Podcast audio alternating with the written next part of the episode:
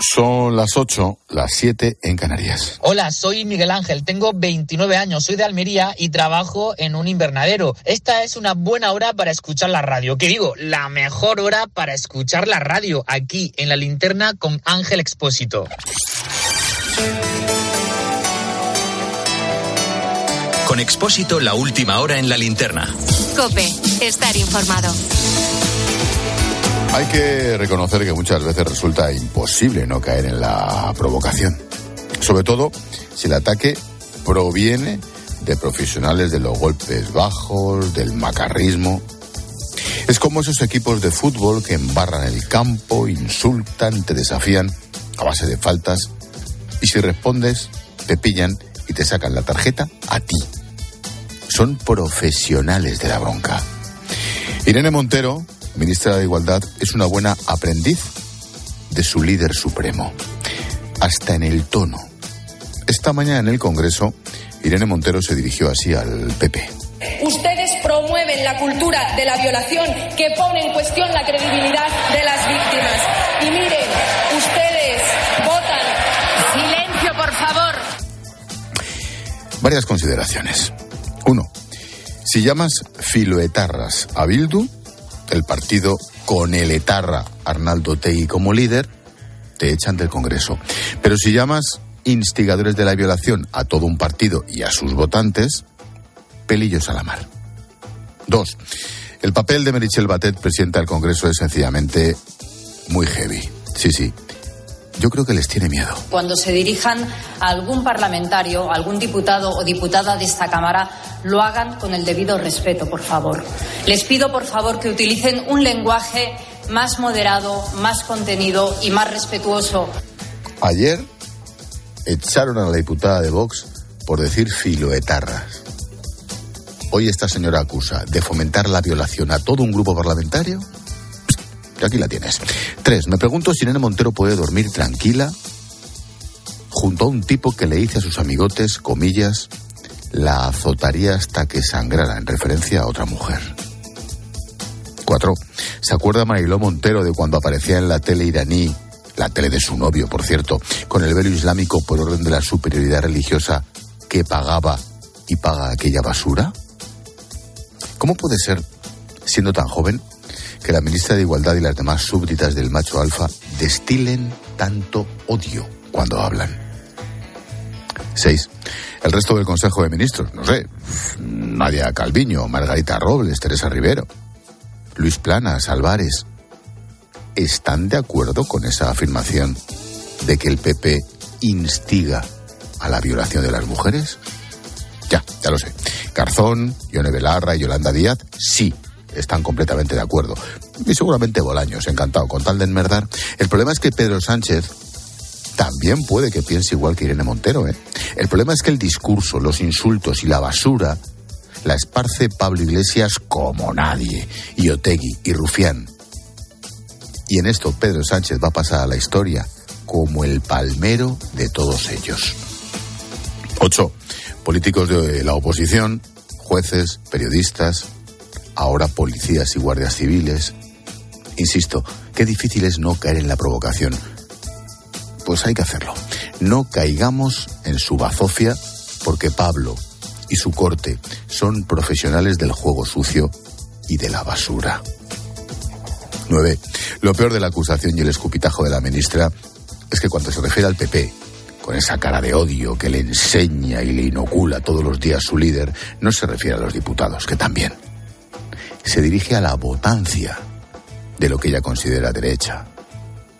Y 10. Mi postdata. Esto que voy a leer está entresacado de la última campaña del Ministerio de Igualdad. Comillas. Imagínatelo a ritmo de rap. Sacó del bolsillo su arma de policía recién retirado. Apuntando sin miedo en el pecho, abriendo fuego, sonaron disparos. Ella cayendo hacia el suelo, viendo su vida y su sueño truncado. Estas palabras forman parte de la banda sonora de un nuevo vídeo financiado por el Ministerio de Irene Montero. El agresor, quien pega el tiro supuestamente a esa mujer en el guion del vídeo, es un policía. ¿No tiene nada que decir Marlasca? ¿también Marlasca va a tragar con esto?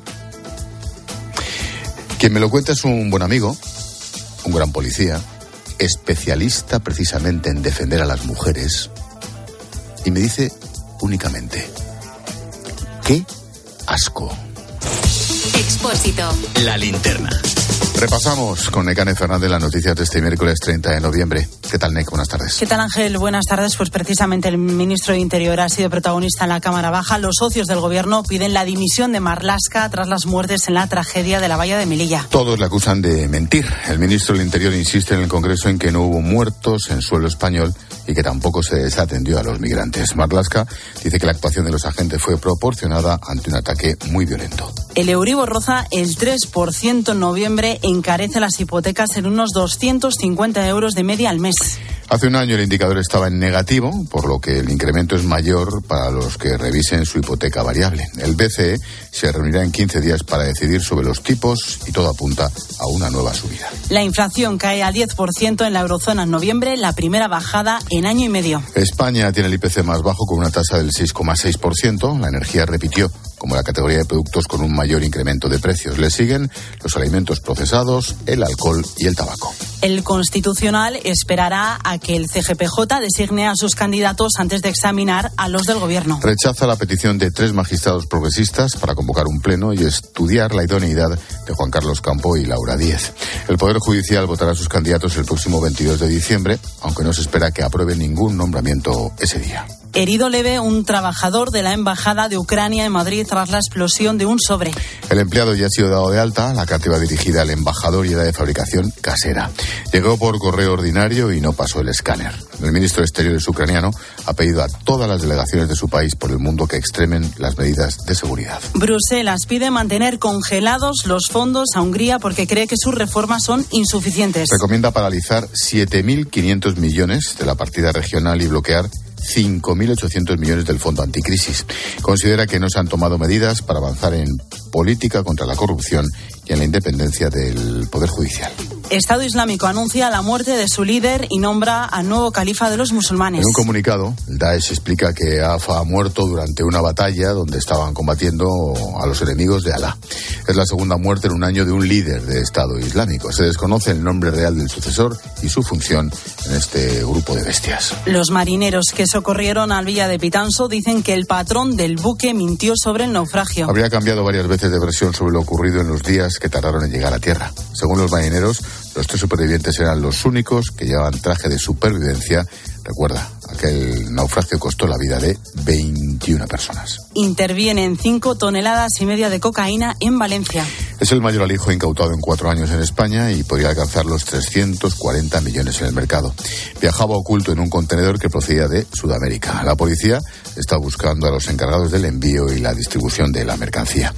Y nos quedan los deportes, NEC. En juego dos partidos del Mundial de Qatar. Está jugando una de las favoritas, Argentina, de momento empata cero con Polonia. La albiceleste podría quedarse fuera de los octavos de final, dependiendo de lo que haga hoy y de lo que ocurra en el otro partido que enfrenta a Arabia Saudí y a México. De momento ese partido está empate a cero también. Y en los otros dos partidos de esta tarde, Francia ha perdido 1-0 contra Túnez Uy. y Australia le ha ganado 1-0 a Dinamarca. Los franceses han quedado primeros del grupo a pesar de esa derrota y los australianos segundos.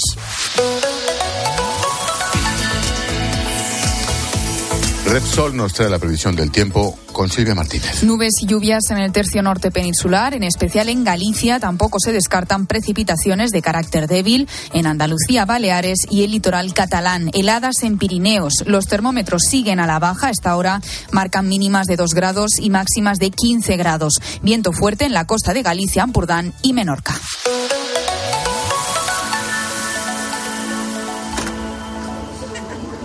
Para mi familia y para mí es muy importante saber que la electricidad que se genera es 100% renovable. Para nosotros también, Paula.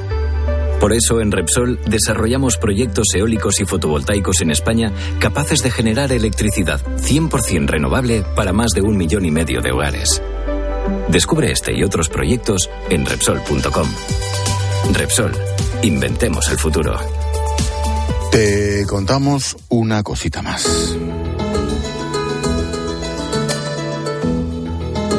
Los expertos estudian a esta hora el fuerte estruendo que se ha sentido esta tarde en la isla de Gran Canaria. La vibración se ha notado en toda la isla y se ha producido por el choque de una onda en el suelo.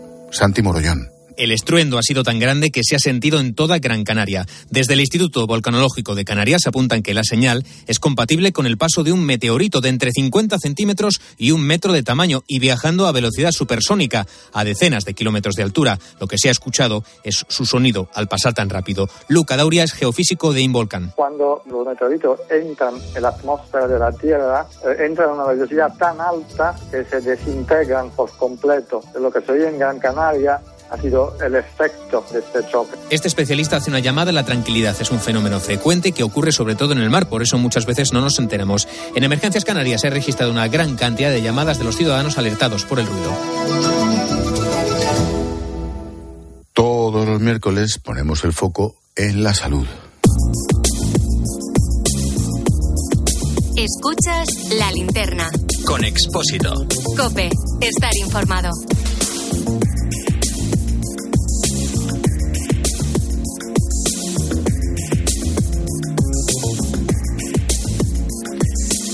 Hace unos días todos los medios del mundo dábamos la noticia de que había nacido el habitante 8.000 millones en nuestro planeta.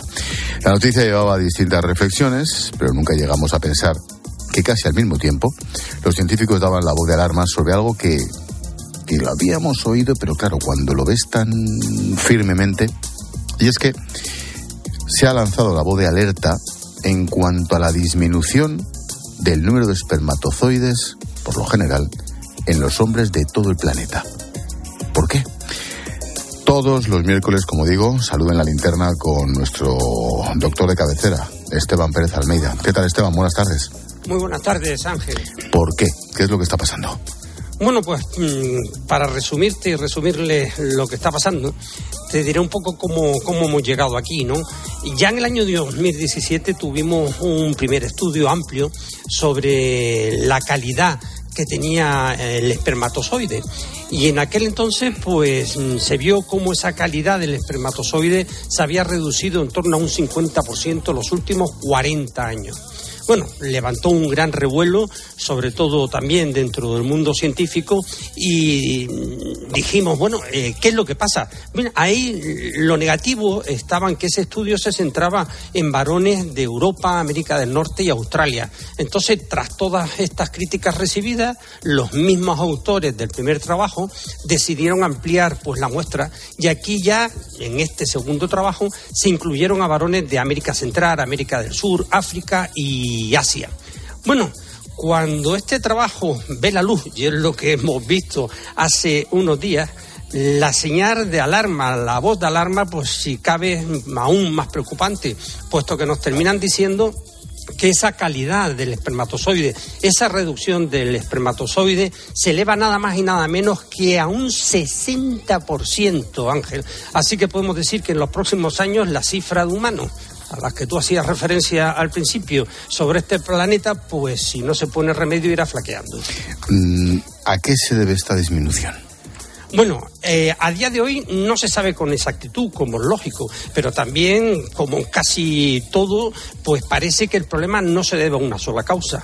Y así se están estudiando factores genéticos, como siempre, que tienen que ver, por supuesto, nutricionales, que también tienen que ver y se están estudiando otros factores que para mí son los más importantes. Serían los factores mm, contaminantes.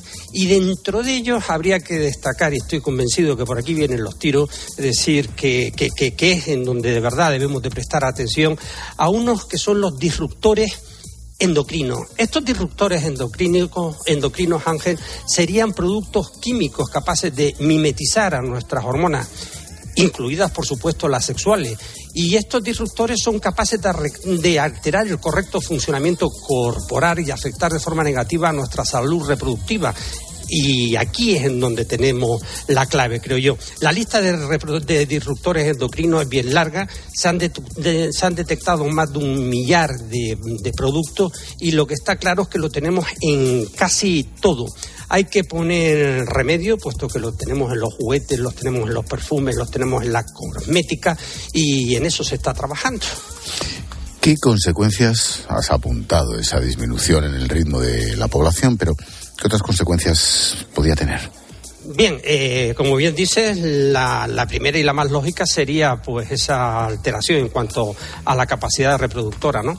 Pero tenemos que ir más allá, Ángel, porque esto nos lleva a, a un síndrome que dentro del mundo de la medicina llamamos ese síndrome de la digenesia testicular y en donde se producen distintas alteraciones eh, que van incluso o que llegan incluso al campo de la oncología, es decir, con el cáncer de testículo, pues que se vería afectado, claro. Más allá de las cuestiones ambientales, ¿se está haciendo algo científico para intentar mejorar la situación? Bueno, los científicos ya están trabajando, y ahora más con este último trabajo, pero claro, lo tienen crudo porque, como te decía, son productos que están eh, en todo en nuestra vida. Entonces, los científicos están por un lado, pero sobre todo aquí los que tienen que trabajar son los políticos, las distintas administraciones del planeta, y ahí intentar ponerse de acuerdo. Yo sé que es difícil porque hay muchos intereses, pero bueno, en el caso de la Unión Europea parece que se están dando los primeros pasos para disminuir la presencia de estos disruptores endocrinos y aún así dentro de la propia Unión Europea tenemos países que como Bélgica, Francia, Suecia o Dinamarca van muy bien y otros como España que no van tan bien. Pues continuará, es un tema muy interesante. Sí. Esteban Pérez Almeida, como siempre. Gracias, doctor. Un abrazo muy fuerte. Adiós, amigo.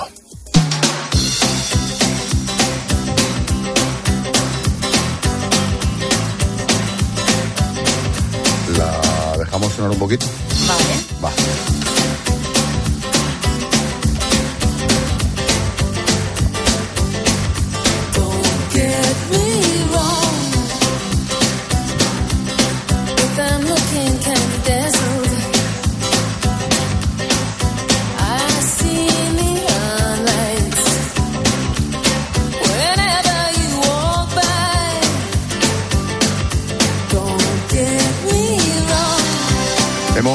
Contado noticias, ahora escucha las voces del día. Kour es un joven sudanés que perdió a un amigo en el salto masivo a la bahía de Melilla. Mecane. Ha contado en COPE que a pesar de lo ocurrido, él quiere intentar entrar en España. Ahora mismo está en una ciudad marroquí fronteriza con Argelia. Estamos acostumbrados a correr, nos alejamos de ellos corriendo, así los evitamos, pero no nos han encontrado todavía. Sí, están metiendo a gente en la cárcel y si te encuentran en grupos con seis o siete personas, te cogen y te meten en la cárcel y te devuelven a Argelia.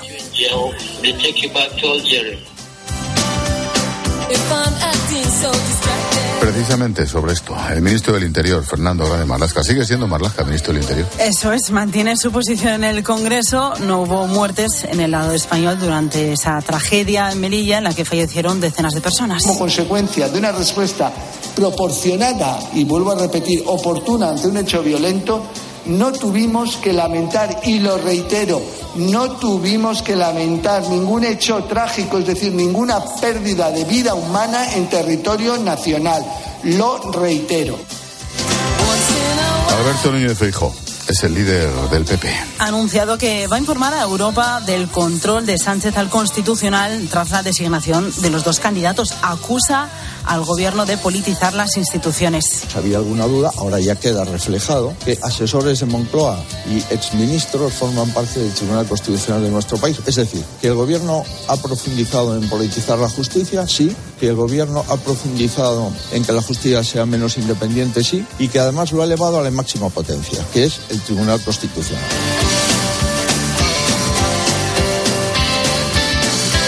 Esta mañana nos hemos vuelto a despertar, como hace tantos años, con el pirata en Rock FM. Hace unos meses sufrió un infarto y tras recuperarse hoy ha vuelto a ponerse delante del micrófono. Dice que tiene que cuidarse y que por lo demás, como si no hubiera pasado nada. Vuelves al sitio desde donde saliste de aquella manera, ¿no? Eh, en camilla y escoltado por los del SAMU. Y luego entras en el edificio y te encuentras a todos mis compañeros de cada día. Emociona, pone los pelos de punta, te da mucha fuerza. Y eso es lo que estoy dosificando. Qué grande. Y el sonido musical del día, Amaral. Si volviera a nacer, si empezara de nuevo, volvería a buscarte en mi nave del tiempo. Esta también puedes cantártela, Ángel. Si quieres. Sí, pero no me da la gana. No, no. Estás rebelde. Sí. Tengo jet lag. Justifícalo así.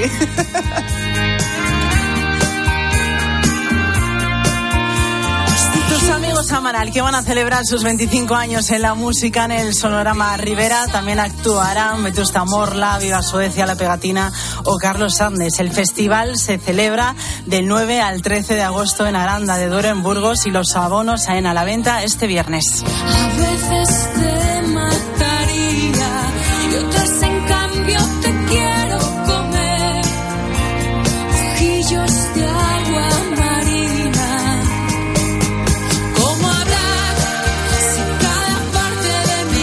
Gracias. Hasta luego, Ángel. Chao.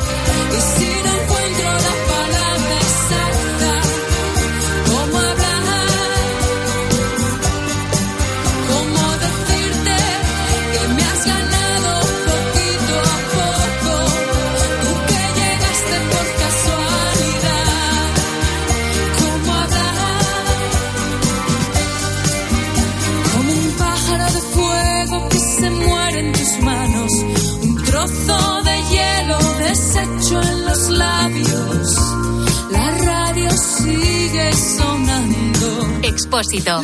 La linterna. Cope. Estar informado.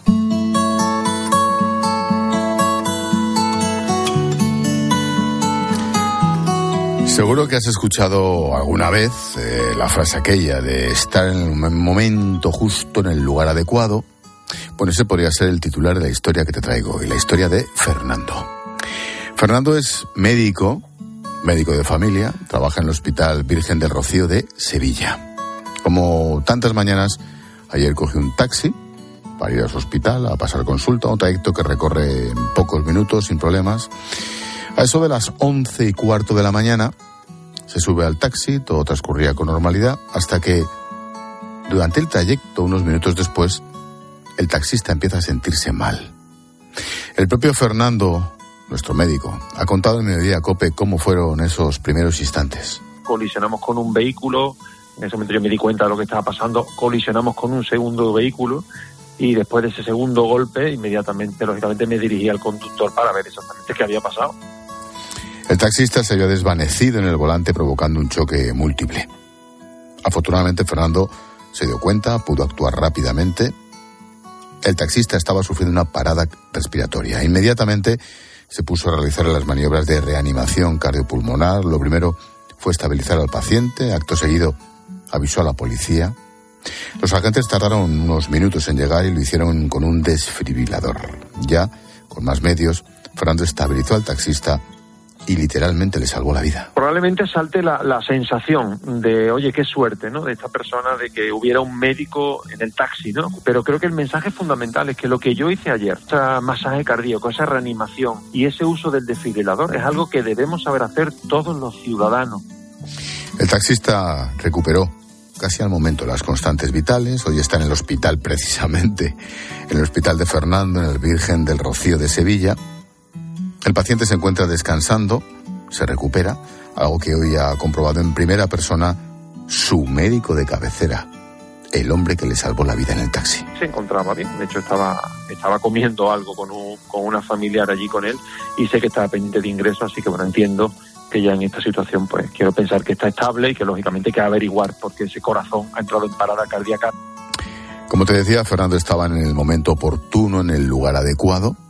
Un taxista sufre un infarto mientras trabajaba, lleva a su pasajero detrás, provoca una colisión múltiple porque le estaba dando un ataque cardíaco. El pasajero que llevaba era médico, médico de familia. El doctor le estabiliza, le reanima, llama a la policía y con un desfibrilador, pues se convirtió en su ángel de la guarda.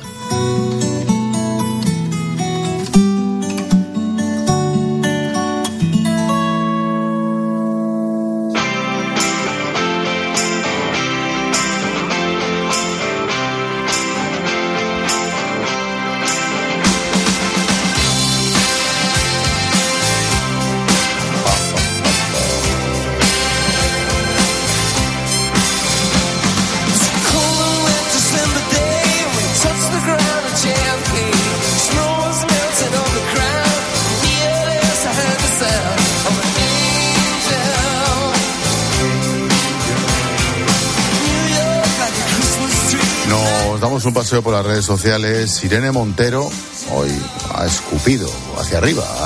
Le ha dicho al PP pues que promueve la cultura de la violación.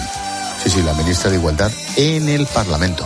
Silvia. Sí, Ángel, y más de un oyente está escandalizado con estas palabras. Por ejemplo, Tamara se pregunta, ¿he oído bien? ¿Cultura de la violación? ¿Deberían haber expulsado a la ministra de la Cámara directamente? Román, que confiesa sentirse triste por todas las consecuencias que está teniendo la ley del solo sí es sí, me parece que se les está yendo de las manos, que están entrando en unos términos y calificaciones que están totalmente fuera de lugar. Y en este sentido, reflexiona Sara, más allá de que Vox diga una cosa, que Montero diga otra, el tema es que son barbaridades. Y creo que cuando emplean ciertas burradas en el Congreso, perdonad que os lo diga así, el Senado o donde sea, nos están faltando al respeto a todos los ciudadanos.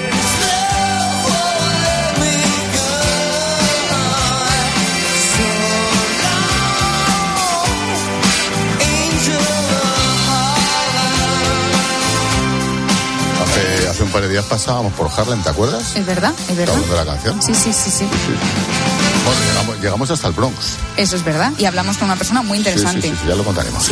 Bueno, tiempo de tertulia esta noche con Carmelo Encinas, con David Alandete a partir de las 10, las 9 en Canarias. Alandete y Carmelo proponen temas. En Washington se acaba de condenar a dos insurrectos que saquearon el Capitolio en enero de 2021 y precisamente se les condena por sedición. Eh, y dudo mucho que el gobierno esté pensando en un indulto. Otra vez insultos e improperios en el Congreso. Hoy ha sido la propia ministra de Igualdad la que ha soltado una burrada contra el Partido Popular acusándolo de promover la cultura de la violación. Hay que frenar esta dinámica de ofensas en el Parlamento.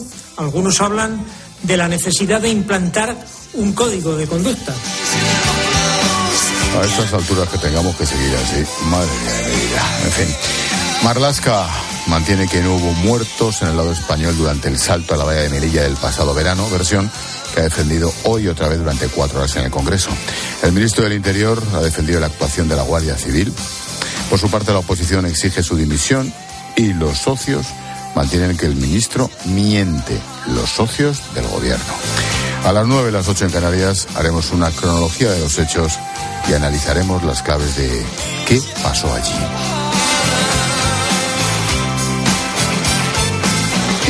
Esperamos mensajes, Silvia. Sí, recuerda que puedes escribirnos en facebook.com barra la linterna cope, en Twitter estamos en arroba expósito cope, el WhatsApp es el 600-544-555 y el Instagram expósito guion bajo cope. Estás escuchando la linterna de Cope. Y recuerda que si entras en cope.es, también puedes llevar en tu móvil las mejores historias y el mejor análisis con Ángel Expósito. ¿Qué va a pasar con los tipos de interés? ¿Cuánto van a subir los alimentos en Navidad? Eso de lo que todo el mundo habla en la calle y que afecta, solo se lo escuchas a Pilar García de la Granja de lunes a viernes desde las 6 de la mañana en Herrera en Cope con Carlos Herrera. ¿Por qué la reforma laboral reduce la movilidad y la duración de los contratos fijos? Porque impide la rotación de las plantillas. Y también a las nueve y media de la noche en la linterna con Ángel Expósito. Que en caso de prorrogarse las famosas ayudas al combustible será solo para los profesionales. Los profesionales tienen... El mejor análisis para saber cómo afecta a tu bolsillo lo que sucede a tu alrededor lo encuentras con Pilar García de la Granja en Herrera en Cope y en la linterna. Llegar puntual a cualquier sitio es fácil. Pagar menos por el seguro de tu moto es muy fácil. Vente a la mutua con tu seguro de moto y te bajamos su precio, sea cual sea. Llama al 91 555 5555. 91 555 5555. Mutueros, bienvenidos. Esto es muy fácil. Esto es la mutua. Condiciones en mutua.es. Escuchas la linterna. Y recuerda, la mejor experiencia y el mejor sonido solo los encuentras en cope.es y en la aplicación móvil. Descárgatela. Como notario sé lo que es importante dejar cuando te vas. La historia de tu primer beso, una receta familiar, una canción especial, pero sobre todo es importante dejar tranquilidad. Entra en la notaría de lo importante.com para compartir tu legado y para informarte sobre Vivo, el seguro de decesos de Preventiva Seguros. Dale a lo del altavoz, no te oigo. ¿Y ahora? Te oigo, pero no te veo. ¿Qué? ¿No te oigo? Que no me ves. ¿Me oyes? ¿Me ves? Si la tecnología se pone difícil, pásate a la tecnología eléctrica Citroën. Lo más fácil para arrancar está en los Easy Days Citroën, con stock disponible y sin pagar cuotas hasta primavera. Citroën. Financiando con PSA Financial Services. Condiciones en citroen.es. Porque la tranquilidad de los tuyos es muy importante, contrata Vivo, el seguro de decesos de preventiva y llévate una tarjeta regalo de 20 euros para Decathlon, Cepsa o Amazon.es. Infórmate en el 920 30 10. Estas gafas me han salido por solo 29 euros. ¿A qué parecen más caras? Pues son mis 29, las gafas completas de Sol Optical por 29 euros. Infórmate en soloptical.com. Bodegas Protos, orgullosos de pertenecer a las 50 marcas más admiradas del mundo por Links Internacional.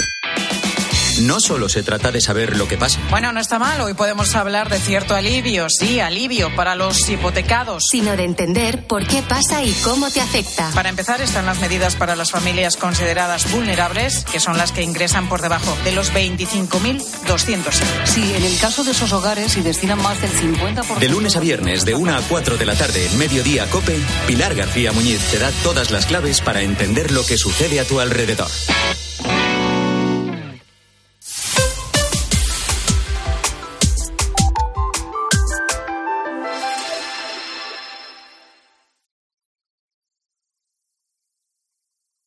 El 2 de diciembre se estrena en cines la última película del director Jaume Balagueró, Venus.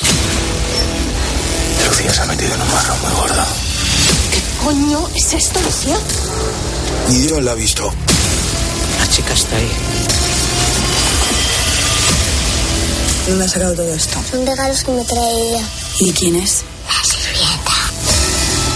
Todos acaban yéndose de aquí.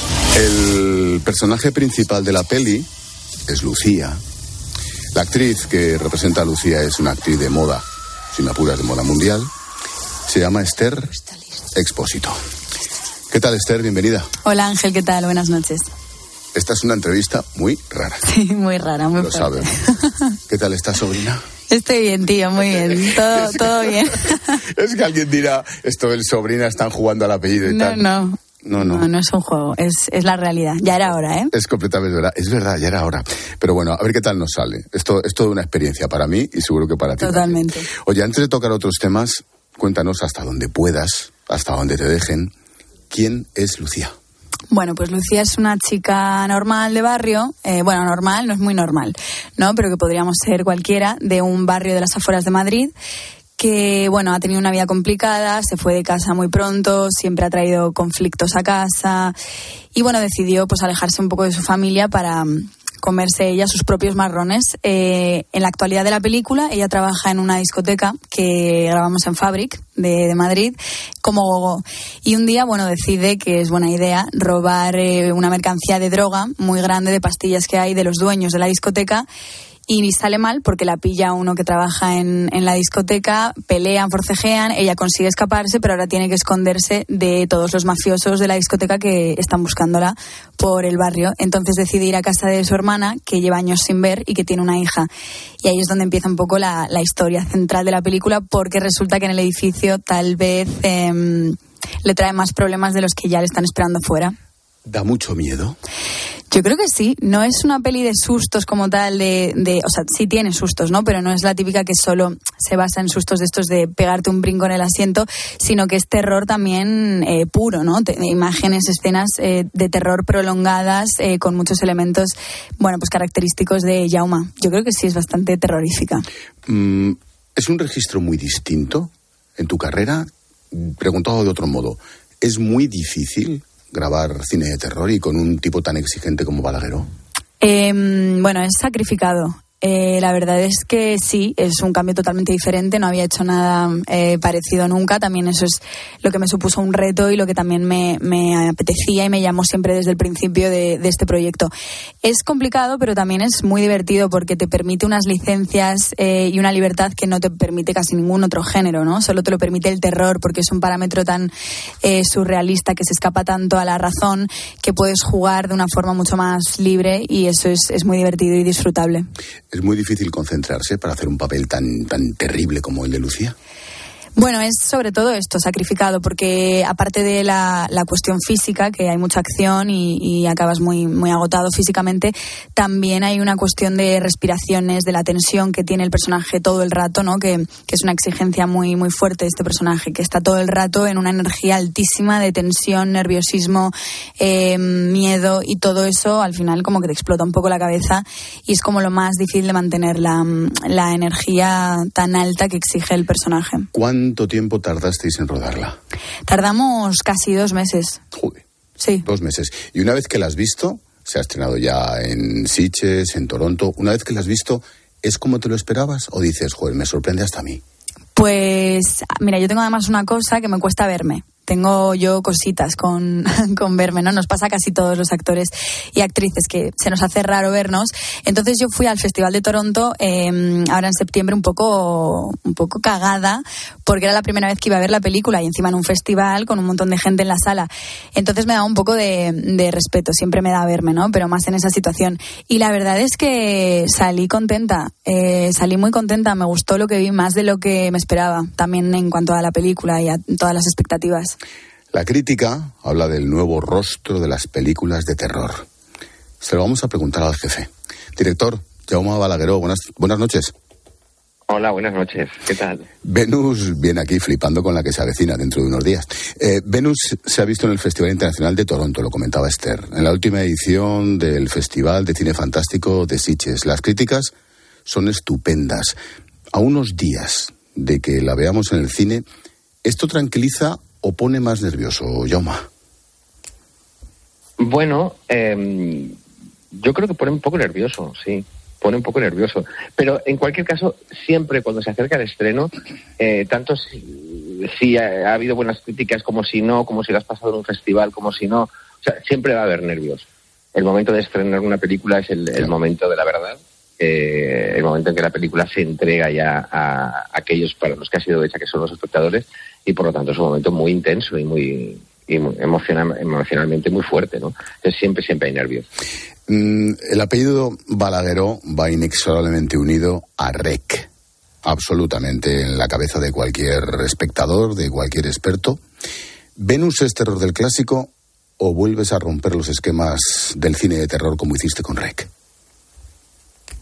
Bueno, yo creo que, hay un poco de todo, hay un poco de todo. Yo creo que en cierto modo es, eh, terror clásico, aunque hay otras cosas también, no solo hay terror en, la película, pero, pero también hemos roto los esquemas, ¿no? Eh, este no se puede, os lo puede explicar. Yo creo que hemos, hemos hecho una película muy especial em, y muy sorprendente, muy intensa, ¿no? Eh, y entonces, eh, sí, creo que en cierto modo es una película que rompe totalmente los esquemas.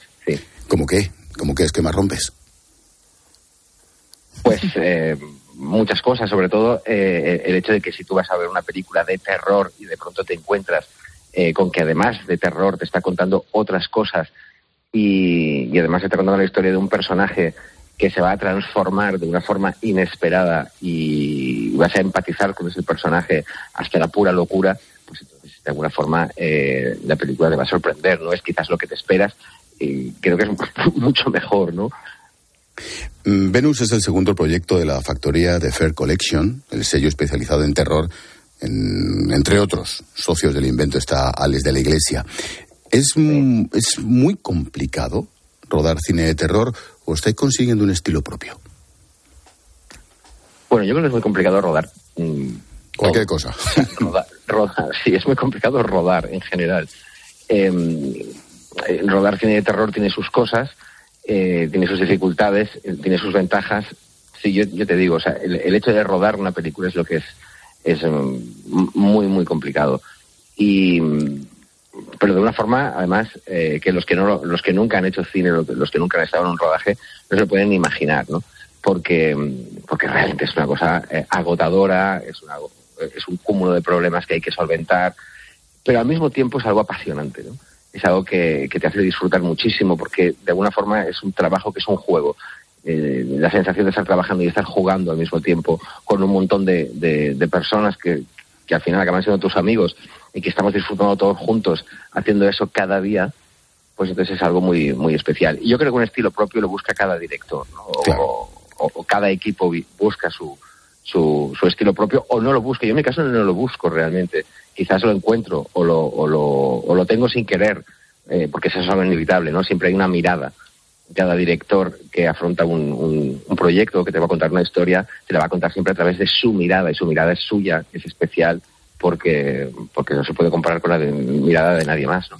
Hablando, hablando del equipo, Ángela Cremonte, Federico Aguado, Fernando Valdivieso, Inés Fernández, Magui Mira mm, y Esther Espósito. No sé si sabes que estamos en familia. Mi sobrina promete, ¿cómo la ves? bueno, yo creo que no, no, es que prometa, yo creo que ya está ahí. Eh, yo creo que eh, es definitivamente eh, una de las grandes actrices de, de, este país y en la película se ve claramente. Es decir, los que vayan a ver la película de, eh, tendrán la certeza de que están ante, ante. Igual me estoy pasando un poco si digo ante una estrella. No te estás bueno, pasando. No, no, sigue, sigue. El elogio nunca debilita. No, vente arriba, Jauma, vente arriba. Yo me estoy pasando.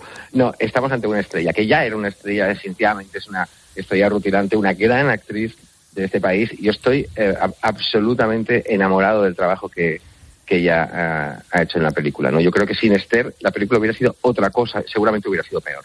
Bueno, lo, lo, lo veremos. Mira, escucha esto. Al principio no había la idea de hacer una película. Tenían un proyecto bastante... Es un fragmento del documental Rec, Terror sin pausa. ¿Cómo te gustaría que pasase a la historia Venus? ¿Con qué frase?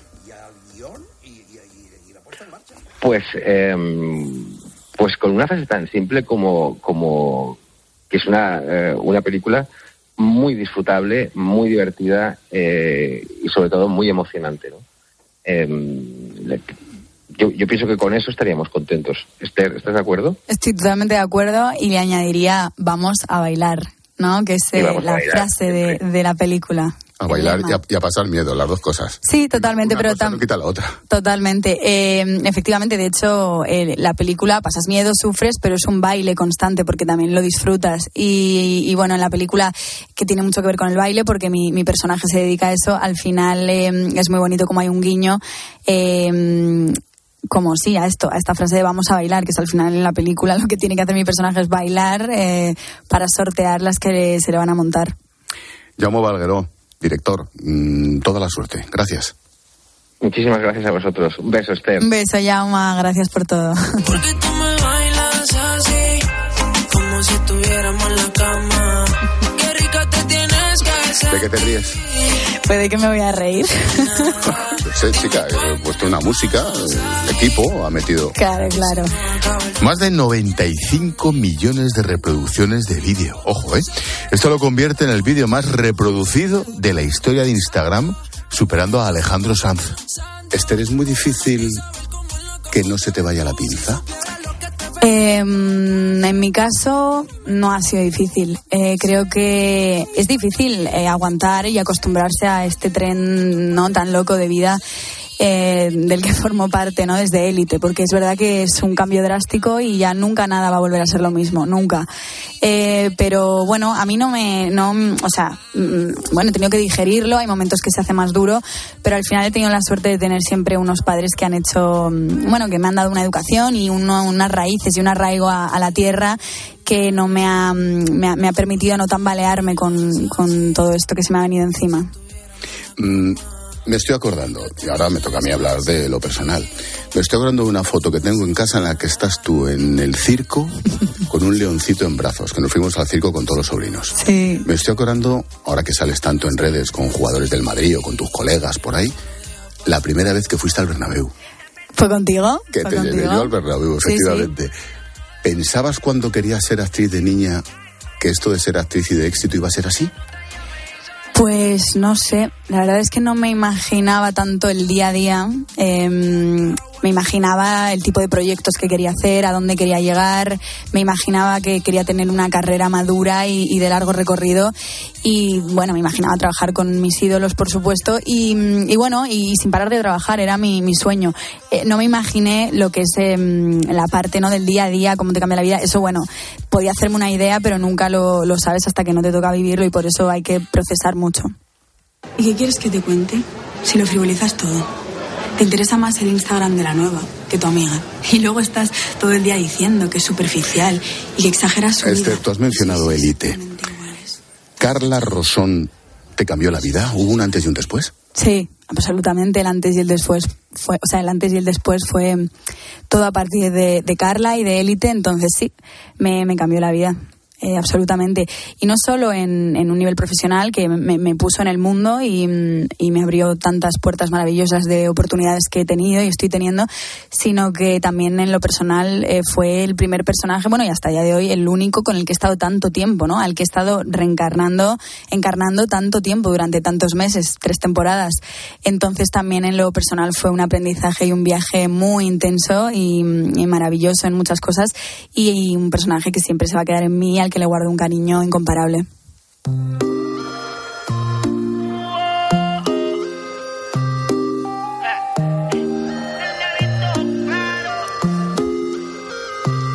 Llevo tiempo diciéndoselo. que algo Sales en la letra de la canción. Sí. Qué fuerte, ¿no? Bueno, sí, coleguitas. Por cierto, mm, esto es una locura, así se llama la canción. Hemos recibido una llamada, la verdad es que es un poco loca también. ¿La quieres escuchar? Sí. Es Qué sorpresita. susto. Sí. A ver. Mira, escucha. Hola, soy Cecilia y llamo de Madrid. Tengo una pregunta para Esther Esposito. Esther, ¿has conseguido mantener tu habitación ordenada? Gracias. Os voy a matar. A mí me suena la voz. Os voy a matar. ¿Quién es? ¿Quién es? Cecilia de Madrid. Es mi madre. Es tu madre, ¿no? No te hagas el tonto, es mi madre. ¿Y, y qué pasa con la habitación? ¿Que eso es una lobera o qué? Pues, eh, hijo mío, ¿qué te voy a contar? Sí, ya lo he visto muchas veces, pero... Lo sé, no, no, sí. Bueno, he de decir, ya que me han puesto en esta situación, Sí, correcto. tengo no, que... no habré venido. Ya, tengo, tengo que hablar. Eh, sí, soy un desastre. Si hay una cosa que me define, bueno, entre otras, pero es, eh, soy muy desordenada, muy desorganizada. Eh, soy un desastre, lo he sido siempre y me, me cuesta y me va a costar cambiarlo. Antes has mencionado tú a tus padres y yo llamo a Cecilia, a la cuñada. Em, te preguntaba antes, Esther, si era complicado que se te fuera la pinza a ti. ¿Y a ellos? Lo digo porque debe ser muy difícil tener a la hija número uno del mundo en algo. Y tú ya lo eres, en tema Instagram, redes, y lo vas a ser de actriz. ¿A ellos se les ha ido la pinza? ¿Te siguen regañando, por ejemplo? Sí, sí, sí. Yo no veo a mi hermano regañándote. Uh, bueno, no. A ver, es verdad que la de regañar siempre ha sido más mi madre. Pero mi padre me, Suele ocurrir, ¿eh? me lanza ahí sus pullitas. De repente el otro día no sé qué pasó, que me dijo una cosa. Ah, porque bueno, yo había salido la noche anterior y entonces estaba echándome, una- no estaba echándome la siesta, pero bueno, estaba ahí eh, en casa y yo estaba en el piso de arriba y él pensaba que yo estaba durmiendo y como era tarde, empezó a decir a mi madre que, que tenía que despertarme, que yo no podía quedarme durmiendo hasta tarde porque entonces luego me iba a despertar de madrugada. O sea, fíjate qué tipo de cosas, ¿no? Esto no ha cambiado. Sí, me siguen regañando, pero no, no se les ha ido la pinza. Es verdad que lo viven todo muy, muy intenso porque siempre hemos estado muy unidos y porque eh, se preocupan mucho por mí y me cuidan mucho. Entonces, bueno, eh, viven tanto lo bueno como lo malo muy intensamente, pero bueno, me ven, me ven disfrutando de lo que me gusta y, y por eso están tranquilos y contentos. Y orgullosos. Sí. Yo he visto cosas que vosotros no creeríais. Atacar. Hace unos días, por Halloween, ha subido a las redes una foto disfrazada de Pris, de Ariel Hanna, en el peliculón Blade Runner. ¿Por qué?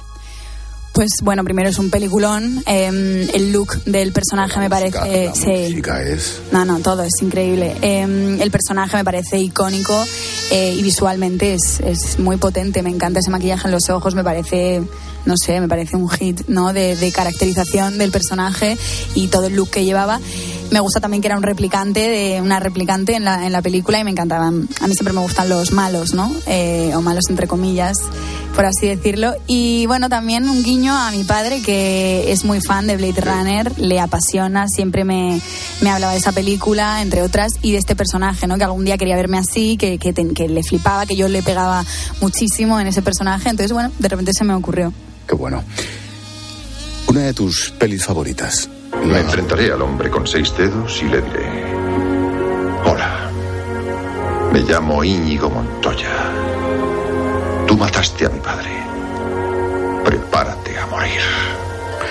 ¿Por qué la princesa prometida?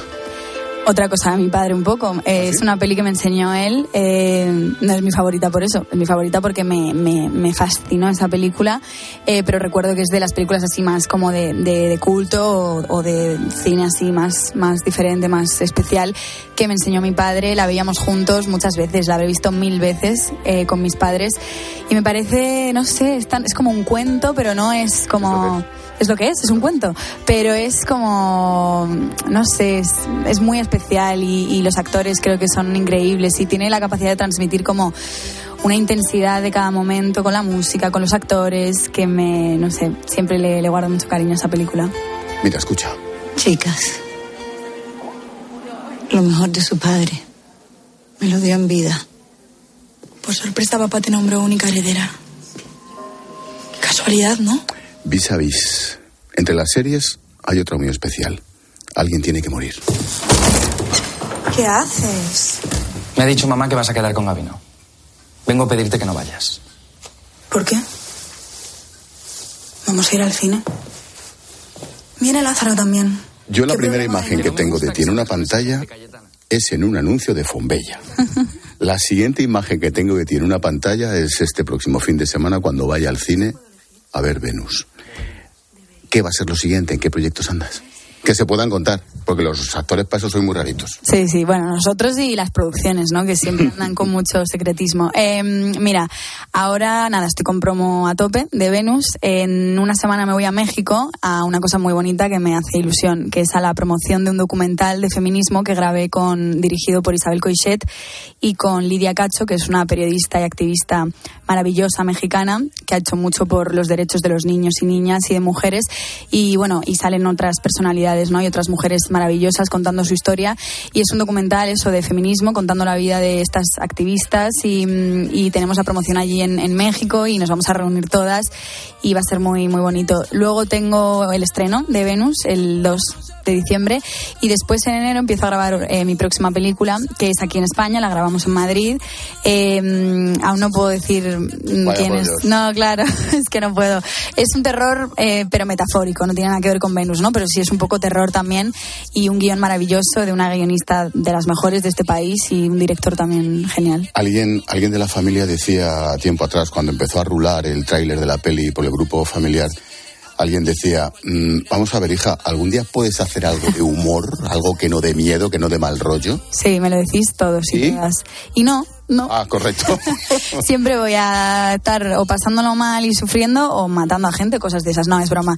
Pero bueno, es verdad que, que ahora mismo es lo que más, bueno, siempre ha sido lo que más me ha llamado. A mí me encanta el cine de terror y como actriz me, no sé, quiero explorar mucho ese mundo, no solo el de terror, también eh, dramas, thrillers, me encantan los thrillers. Entonces sí es verdad que, bueno, que de los proyectos que me llegan siempre lo, lo más interesante suele ir por esa rama, por ese lado y a mí también es un poco lo que más me pone. Casi terminamos con una pregunta personal. ¿Has conseguido nadar entre tiburones blancos? No, todavía no. Lo próximo. Es lo, no, tengo unas ganas que me muero. No sé si tanto como nadar entre ellos, a lo mejor me hace falta practicar un poco con otras razas de tiburones para nadar con tiburones blancos. Lo que sí, seguro, y, ya en cuanto pueda lo voy a hacer, porque eso no, no hace falta preparación, es que me quiero meter en una jaula de estas que te llevan ahí a ver y echan la carne y saben que ahí hay tiburones blancos y, y rodean, porque yo desde niña tengo una obsesión, lo sabéis, con, con los tiburones blancos, no con otros, con los blancos específicamente. Me he visto todas las películas de tiburones blancos y estoy deseando ver a uno en, en persona, no me lo voy a poder creer. Esther Espósito, la actriz protagonista, a partir del 2 de diciembre en los cines, Venus, la última del director Jaume Bal- Balagueró. Y nosotros nos veremos, Esther, en la próxima reunión familiar. Mm, toca mi casa y más o menos por Navidad, supongo. Maravilla, ahí estaré. Gracias, Ángel. Gracias, Esther. Ha sido muy bonito. Gracias.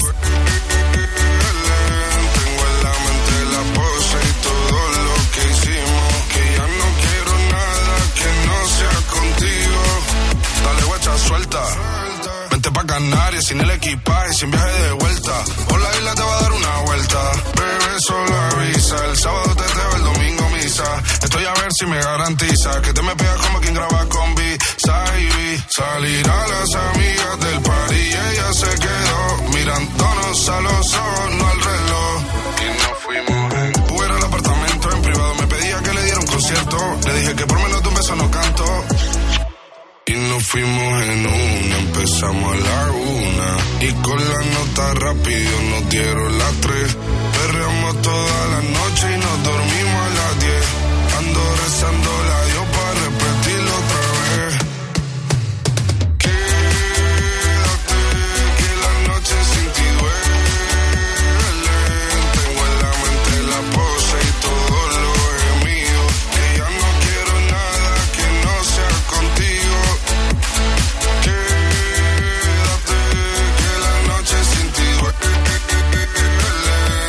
Escuchas la linterna. Con Expósito. Cope, estar informado.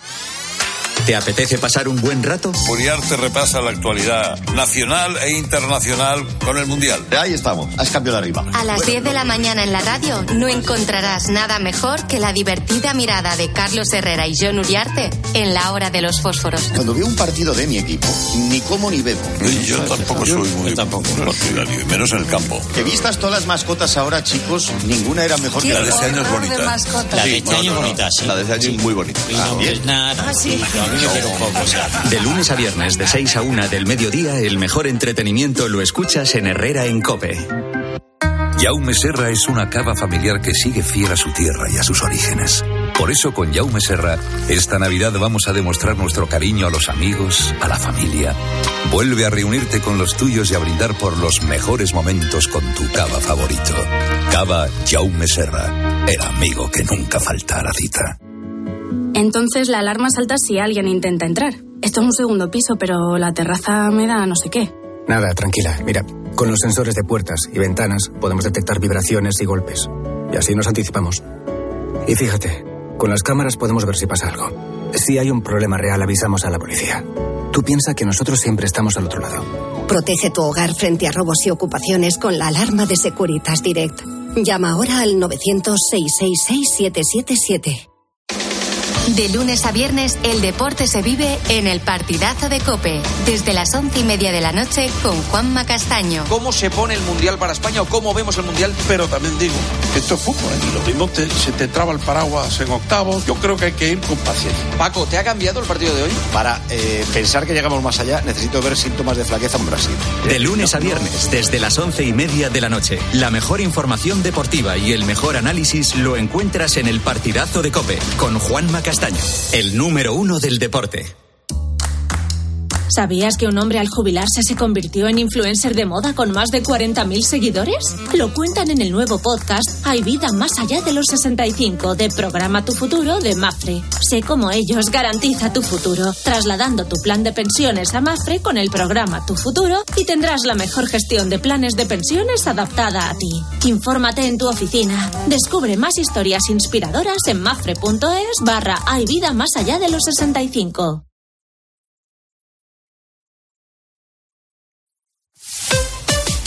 Escuchas Cope. Y recuerda, la mejor experiencia y el mejor sonido solo los encuentras en cope.es y en la aplicación móvil. Descárgatela. Estas gafas me han salido por solo 29 euros. ¿A qué parecen más caras? Pues son mis 29, las gafas completas de Sol Optical por 29 euros. Infórmate en soloptical.com. Un sí que lo cambia todo. Tú dices sí a un asesoramiento financiero sostenible. En CaixaBank decimos sí a productos comprometidos con las personas, la sociedad y el planeta. Como la gama sí, con el asesoramiento de BlackRock en inversiones de impacto. Di sí tú también y descubre el poder transformador de tus inversiones. Encuentra los datos fundamentales de fondos y planes en caixabank.es. Asisa es la compañía médica sin ánimo de lucro que elige invertir todo lo que genera directamente en ti. Aprovecha un 30% de descuento en tu seguro de salud y dental durante 2022 y 2023, contratando además vida, decesos y accidentes antes del 31 de enero. Mejor así, ¿verdad? Infórmate en asisa.es o en el 910 1021. Y consulta los productos incluidos en la promoción en nuestra web. Asisa, empresa colaboradora de Teatro Real cerca de ti. En tiempos de cambio no solo importa saber lo que pasa a tu alrededor. Los precios de la energía están bajando. Y entonces, si baja el precio de la energía, ¿por qué no baja el precio de los alimentos? Porque el problema no solo es el coste del petróleo, el coste del gas, y- Sino también cómo te afecta. Tienes un niño pequeño y de repente pues ves que le duele muchísimo la garganta, ¿no? Vas al médico, a faringitis, pero además de las gordas, ¿no? Cuando llegas a la farmacia hay problemas de escasez de suministro por la falta de amoxicilina amoxicilina. Que De lunes a viernes de 4 a 7, recetado Pilar Cisneros y Fernando de Aro te ofrecen todas las claves en la tarde de Cope.